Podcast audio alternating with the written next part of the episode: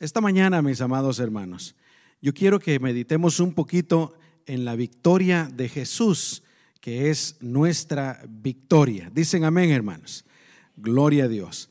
Eh, Angélica decía algo muy importante, yo también lo he repetido muchas veces, y es el hecho de que eh, el mundo enfatiza mucho el nacimiento de Jesús y nosotros también, y no tiene absolutamente nada de malo. Está bien que lo hagamos. Está bien que celebremos.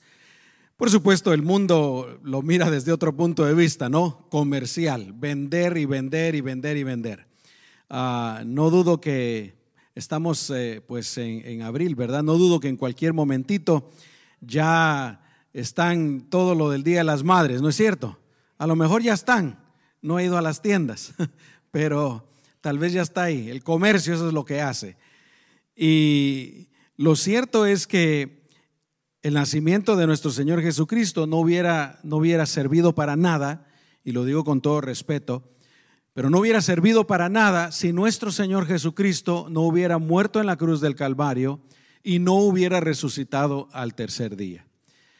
Así es que es cierto, hermanos, hay que celebrar el nacimiento del Señor, pero hay que celebrar más el, la muerte y la resurrección de Jesucristo. Yo también me he dado cuenta de otra cosa que a veces el mundo le pone más énfasis en la muerte del Señor y no tanto en la resurrección. Y quisiera decir algo similar. Está bien, hermanos, está bien hablar bastante de su muerte. ¿Cuántos dicen amén?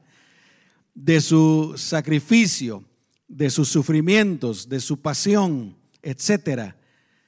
Pero podría decir también de que su muerte no hubiera logrado lo que era el objetivo si nuestro Señor Jesucristo se hubiera quedado en la tumba, si Él no hubiera resucitado. Así es que definitivamente hay que recordar su sacrificio, su gran sacrificio en la cruz del Calvario.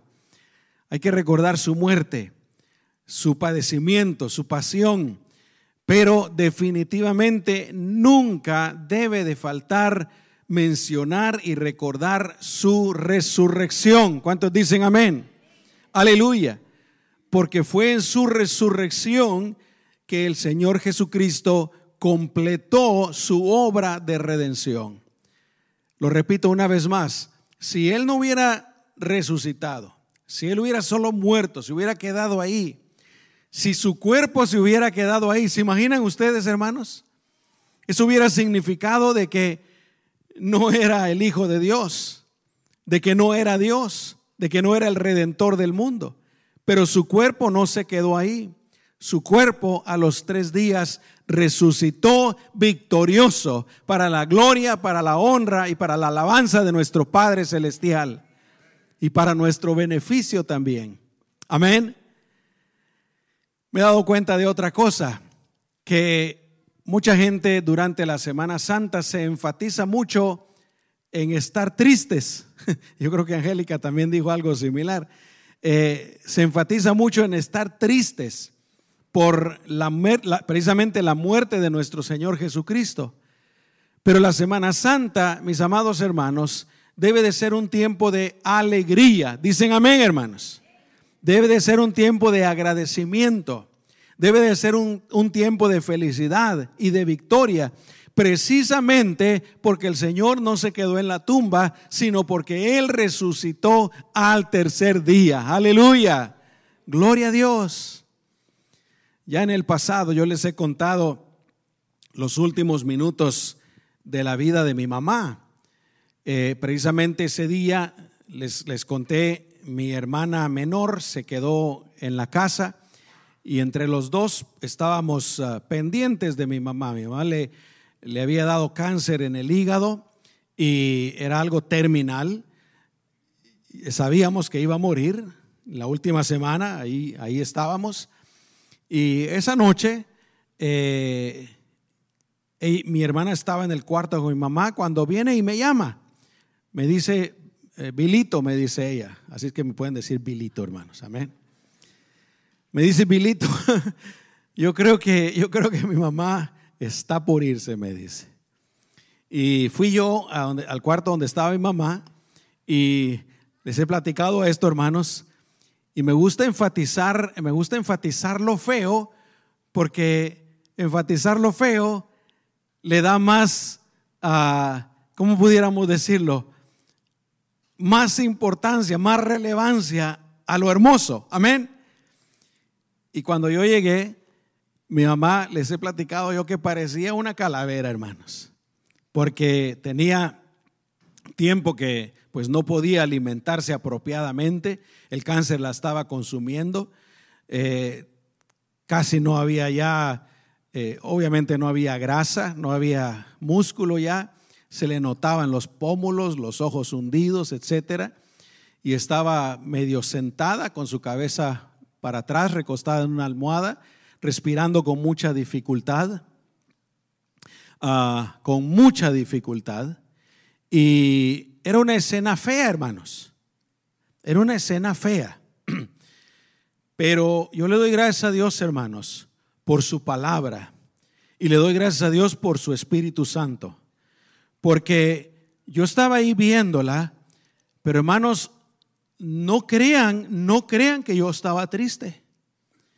Y por favor no me lo tomen a mal. No crean que, que yo estaba sufriendo de verla en la condición que estaba. ¿Por qué? Por la palabra de Dios, por el Espíritu Santo que estaba en mí, por las promesas del Señor. Porque en primer lugar yo sabía que estaba muriendo. Y la muerte es algo natural para todos. Amén. Pero en segundo lugar, y esto es lo que, lo que quiero hacer énfasis, yo sabía que en el momento que ella diera su último respiro, en ese momento ella iba a cobrar vida plena, vida eterna.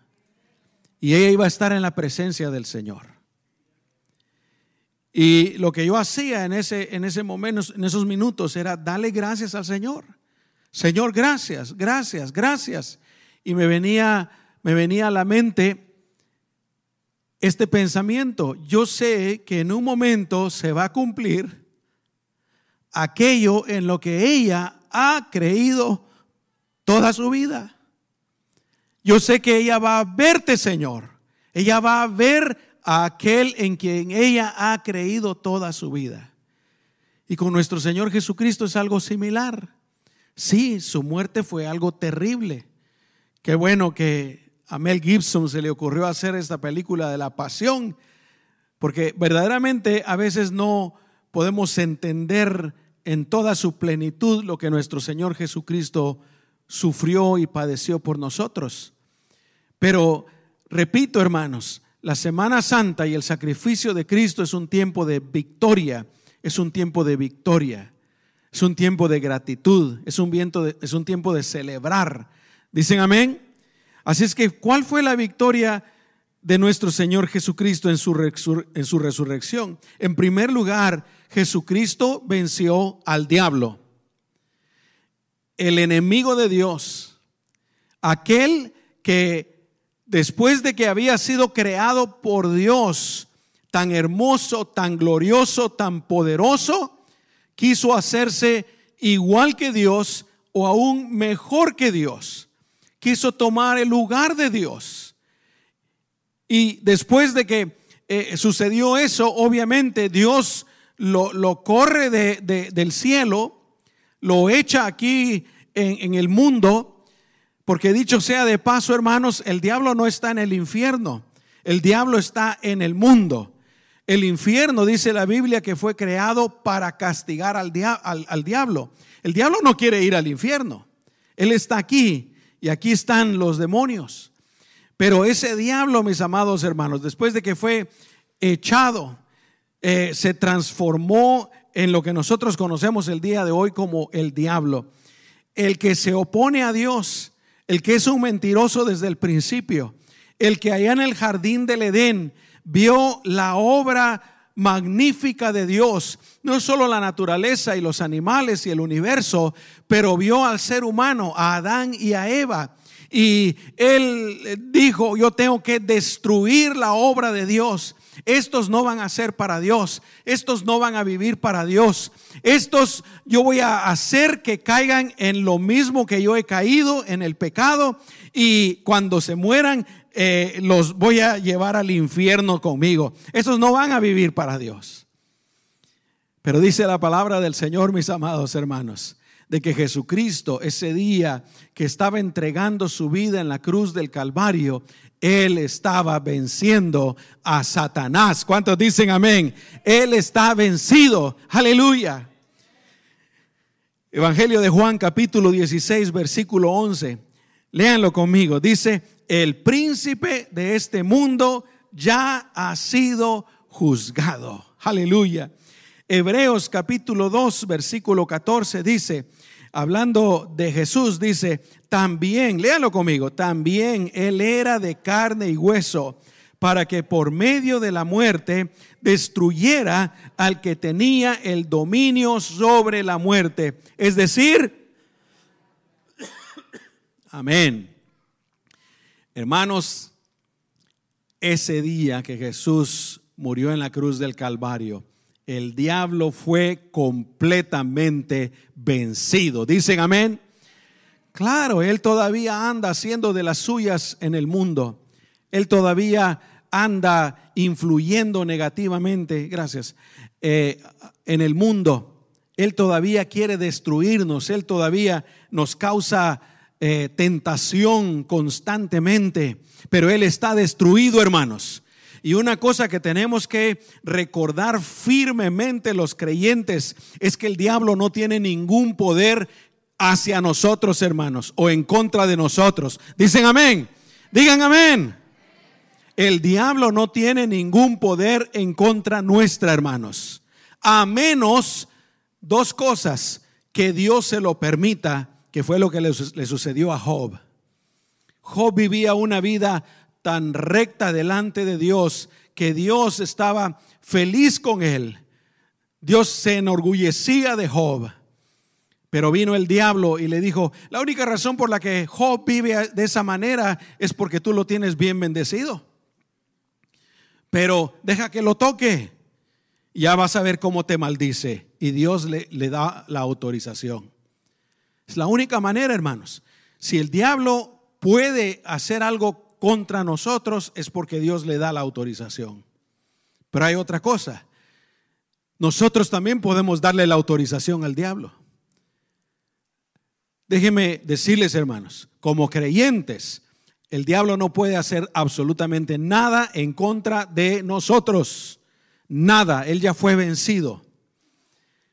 Pero o Dios le da la autorización o nosotros le damos la autorización. ¿Cómo?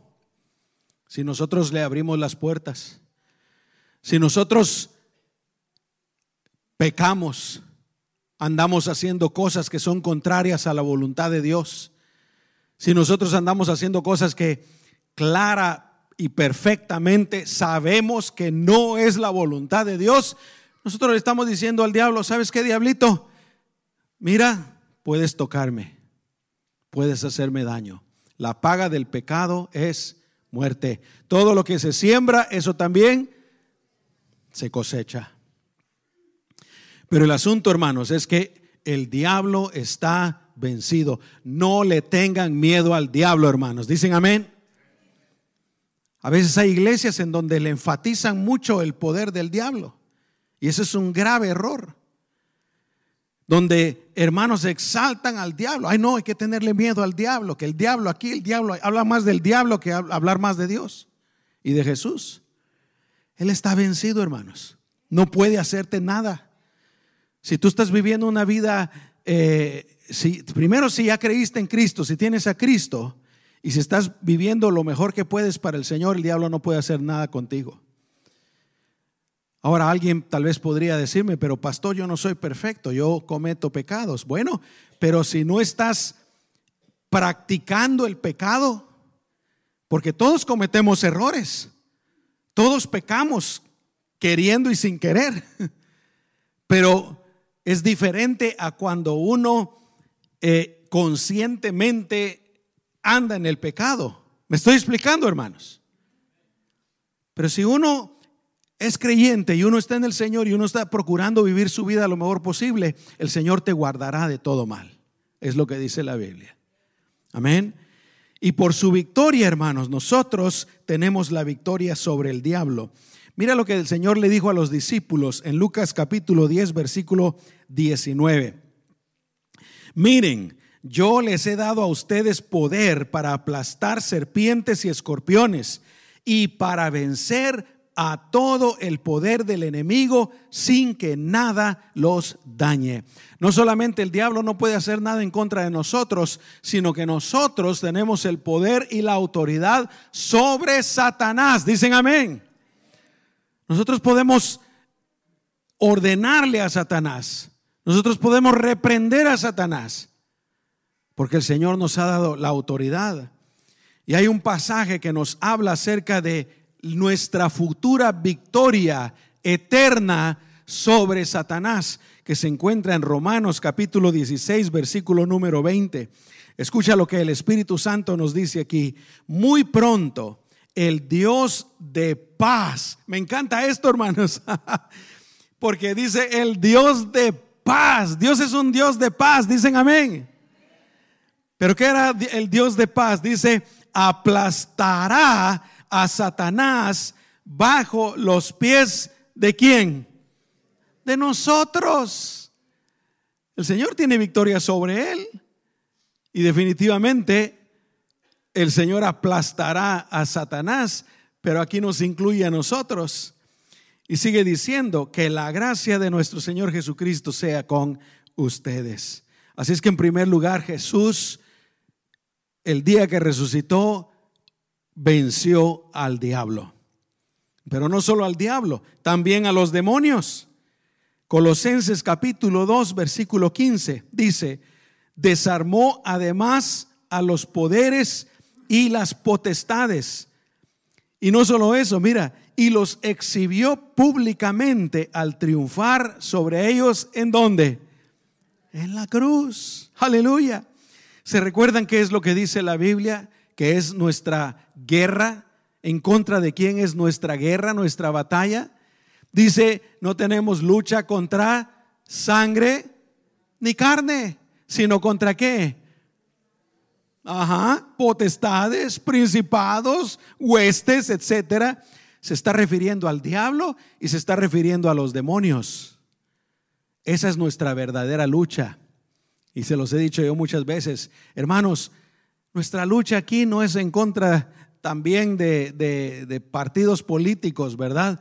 Oh, pues yo soy demócrata, hay que ir en contra de los republicanos. Yo soy republicano, hay que ir en contra de los demócratas.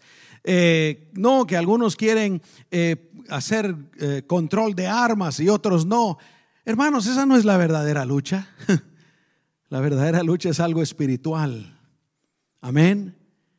Pero aún ahí nosotros somos victoriosos. Desarmó además desarmó además los poderes y las potestades y los exhibió cuando Jesús estaba colgado en la cruz, hermanos.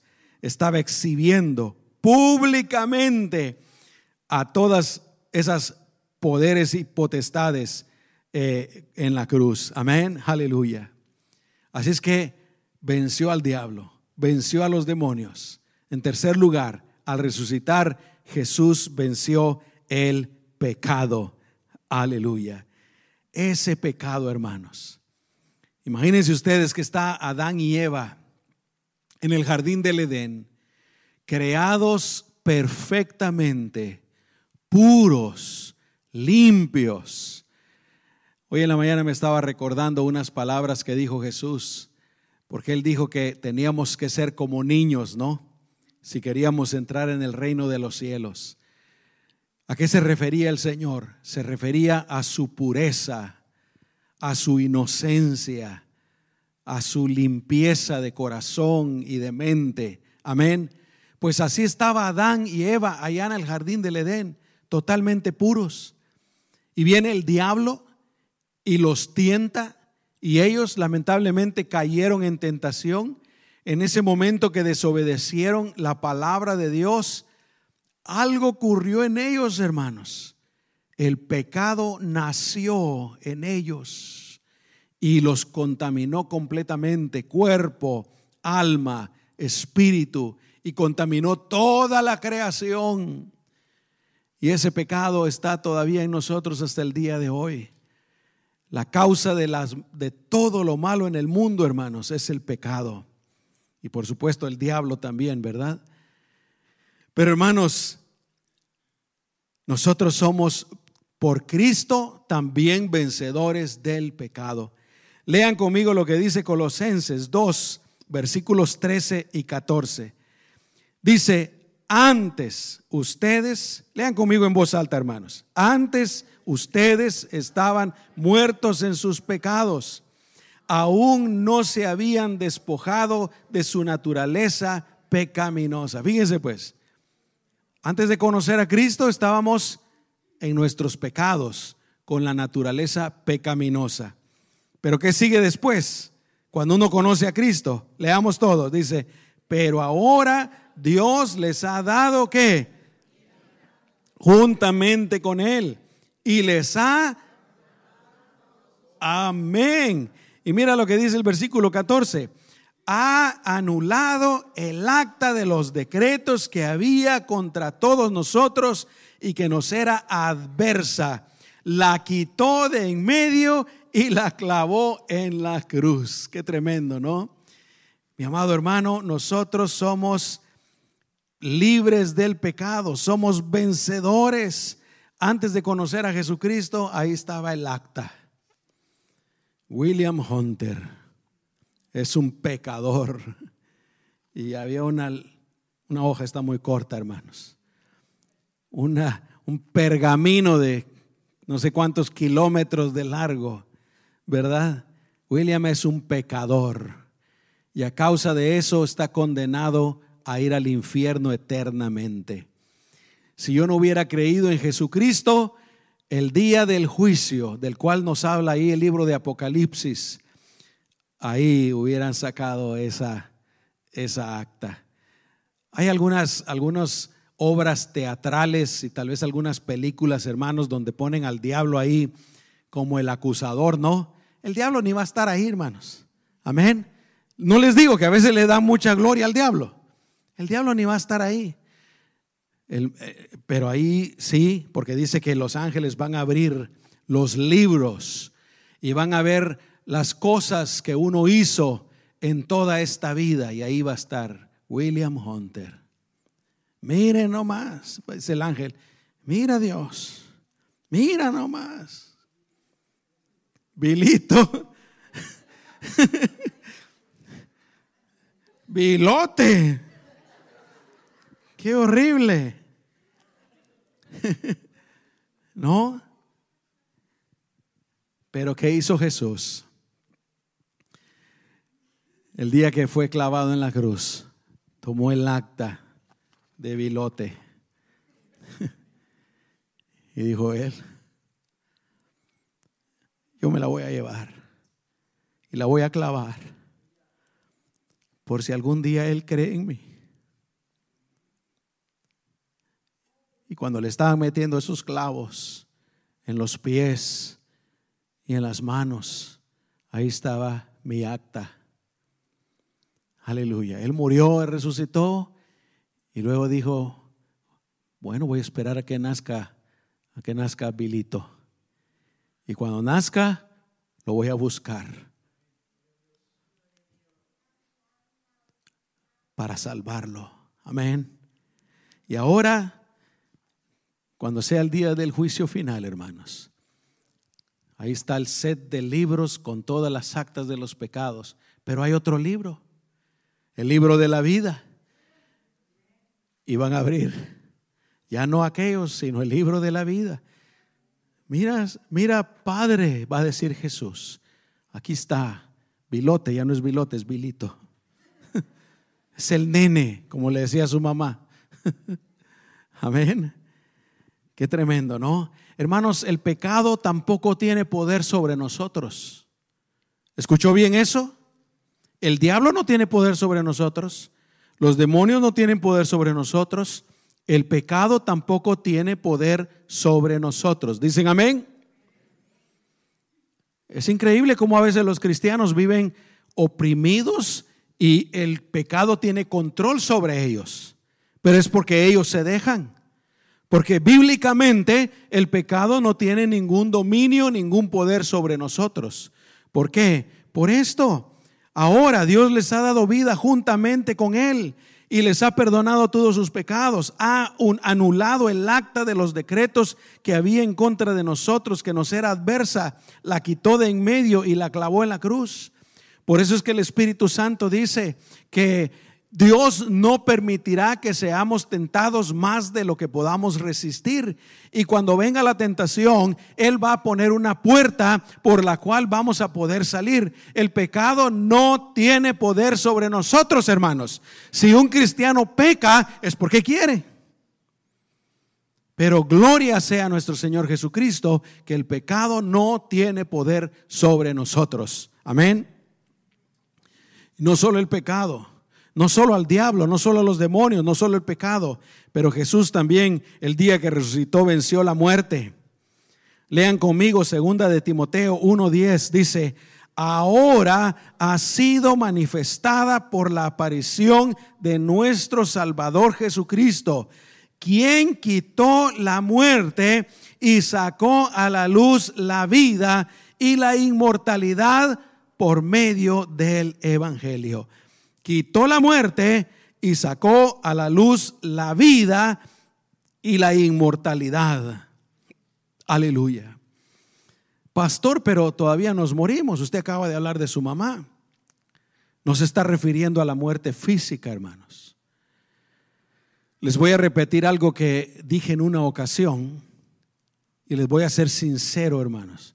No sé si estaré totalmente correcto en esto algunos de ustedes tal vez les va a causar un shock al escucharlo. Pero yo creo que la muerte física es un regalo de Dios para nosotros. ¿Se le hace a usted eso increíble? Yo pienso que morir físicamente es un regalo de Dios para nosotros. ¿Por qué lo digo?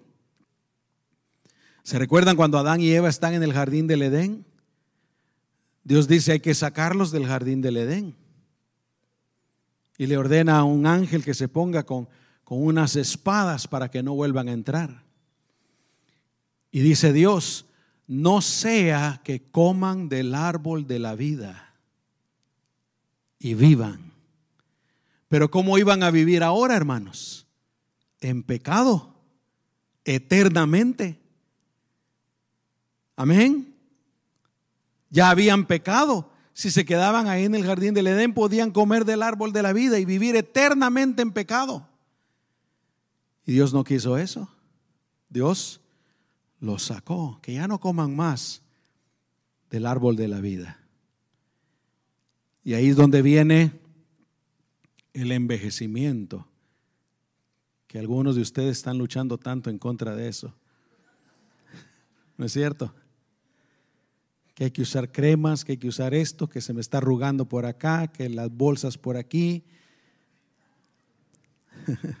que el pelo gris, que esto y que el otro. Yo quisiera darle una nueva perspectiva. Póngase enfrente del espejo y usted diga, gracias Señor, porque no me dejaste vivir eternamente.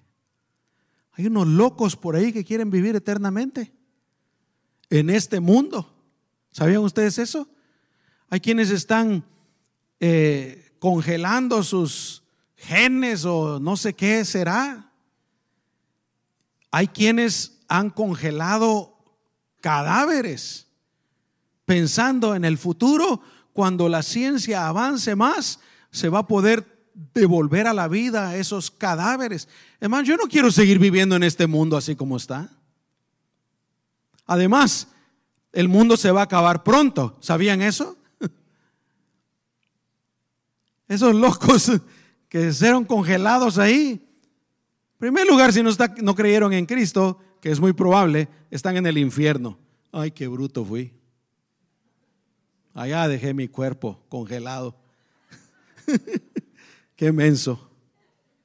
¿No? Pero hermanos, así es que cuando tú te mires en el espejo y mires las arrugas y las canas y todo, Señor, tú me estás llamando. Amén. Dicen amén, hermanos. El pastor está loco. Bueno, mientras tanto síganse pintando y haciendo todas esas cosas que ustedes hacen. Amén. Aleluya. Pero mis amados hermanos, se está refiriendo a la, a la muerte eterna. Porque en el momento que Adán y Eva pecaron, ellos murieron espiritualmente. La relación perfecta que tenían con Dios fue rota, se destruyó, murieron espiritualmente. Y desde ese entonces todas las personas estamos muertos espiritualmente.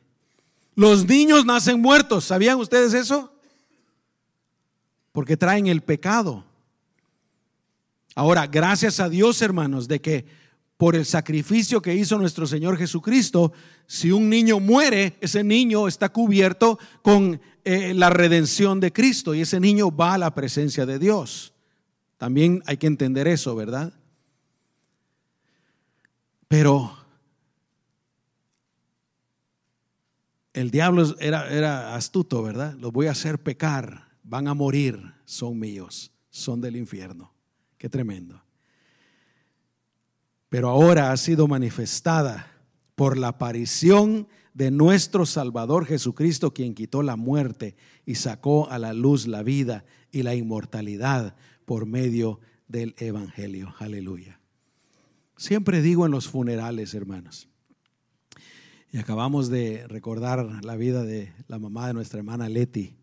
Y lo dije ahí, ¿verdad? En el momento que un creyente muere, hermanos, empieza la vida. Dicen amén. Ay, pastor, yo no me quiero morir. Esta vida está muy bonita. ¿Qué voy a hacer con mis hijos? ¿Qué voy a hacer con mis nietos? Déjenlos.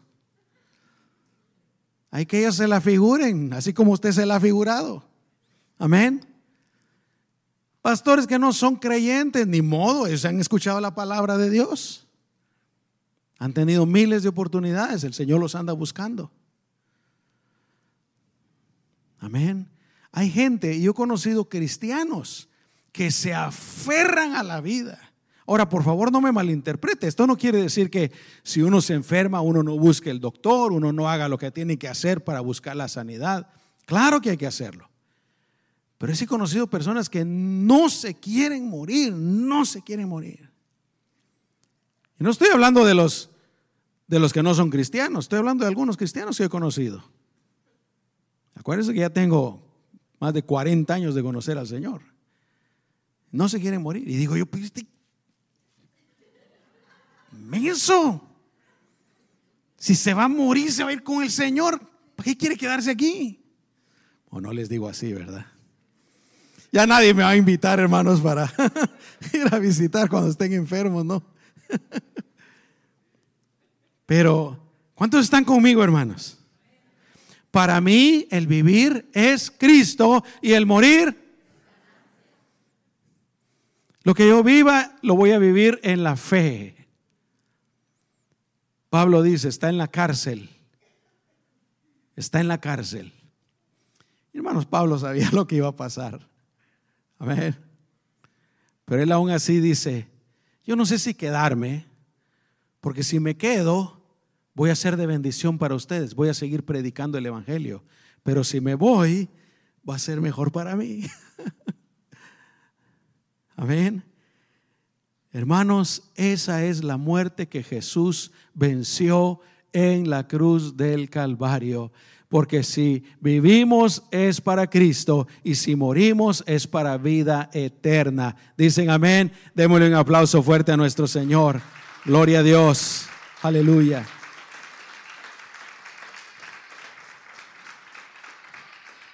Y la última cosa que Jesús venció en la cruz del Calvario fue la condenación eterna. Ya hablé un poquito acerca de eso, pero quiero terminar con este pasaje. Romanos capítulo 8, versículo número 2. Ok, acuérdese hermano. Somos pecadores. Hay un acta en contra nuestra. Estamos condenados. esa acta dice, esta persona lo que merece es irse al infierno por toda la eternidad. La paga del pecado es muerte. Pero mira, cuando uno cree en Jesucristo, aquí es donde entra este pasaje. Léalo conmigo en voz alta. Por tanto, no hay ninguna condenación para los que están unidos a Cristo Jesús, los que no andan conforme a la carne, sino conforme al Espíritu, porque la ley del Espíritu de vida en Cristo Jesús me ha librado de la ley del pecado y de qué? De la muerte. Hermanos, no hay ninguna condenación para los que estamos en el Señor. No hay ninguna condenación. El diablo no puede nada en contra de nosotros. Los demonios no pueden nada en contra de nosotros. El pecado no puede nada en contra de nosotros. La muerte no puede nada en contra de nosotros. Y no hay ninguna condenación, hermanos. ¿Se dan cuenta de eso? Somos libres en Cristo Jesús. Tenemos vida en Cristo Jesús. Aleluya. Y si nos morimos, sabemos que vamos por, con Él eternamente, hermanos. Aleluya. Gloria a Dios. Cierra tus ojos. Señor, esta preciosa mañana celebramos tu muerte, pero celebramos más, Señor, tu resurrección. Gracias, Señor, por tu amor. Gracias por tu bondad. Gracias, Señor, por habernos buscado, por habernos salvado, Señor. Ahora tenemos vida, vida abundante mientras estamos en este mundo y vida eterna, Señor, en el momento que nos muramos y vayamos contigo, Señor. Gracias Señor, te damos todo el honor, te damos toda la gloria, te damos toda la alabanza Señor. Aleluya, gloria a Dios, aleluya. Gracias Señor, aleluya. Así es como debe de vivir el cristiano, mis amados hermanos. Dicen amén. Así es como debe vivir el cristiano.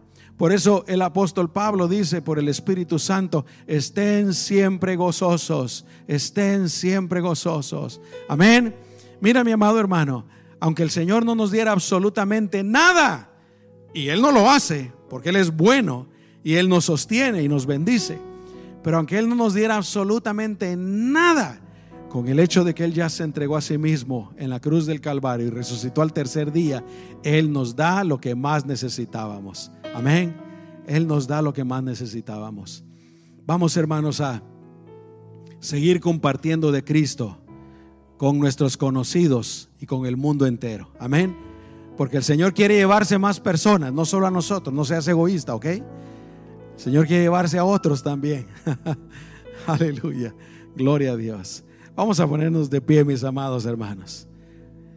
Gloria al Señor. Y vamos a orar por nuestros familiares que todavía no conocen al Señor. Amén. Gloria a Dios. Cierra tus ojos.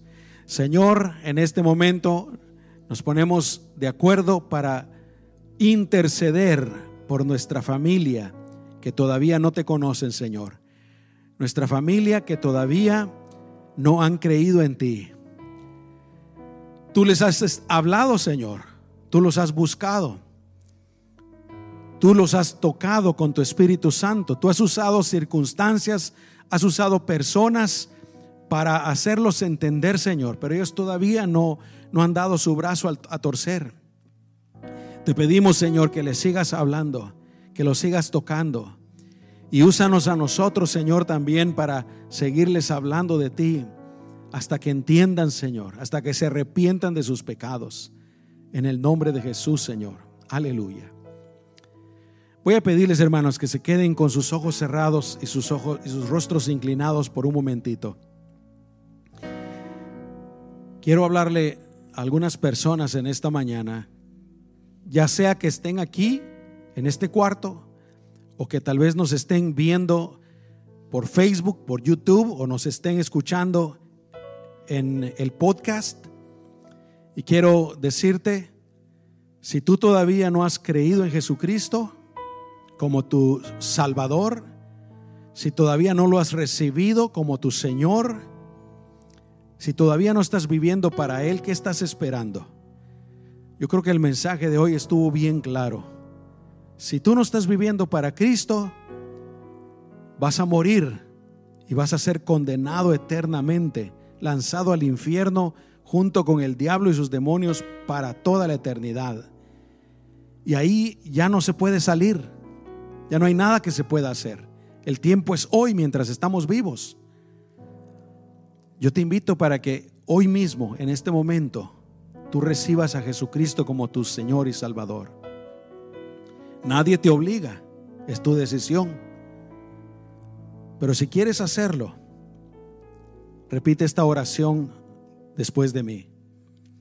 Dile al Señor, Señor Jesús,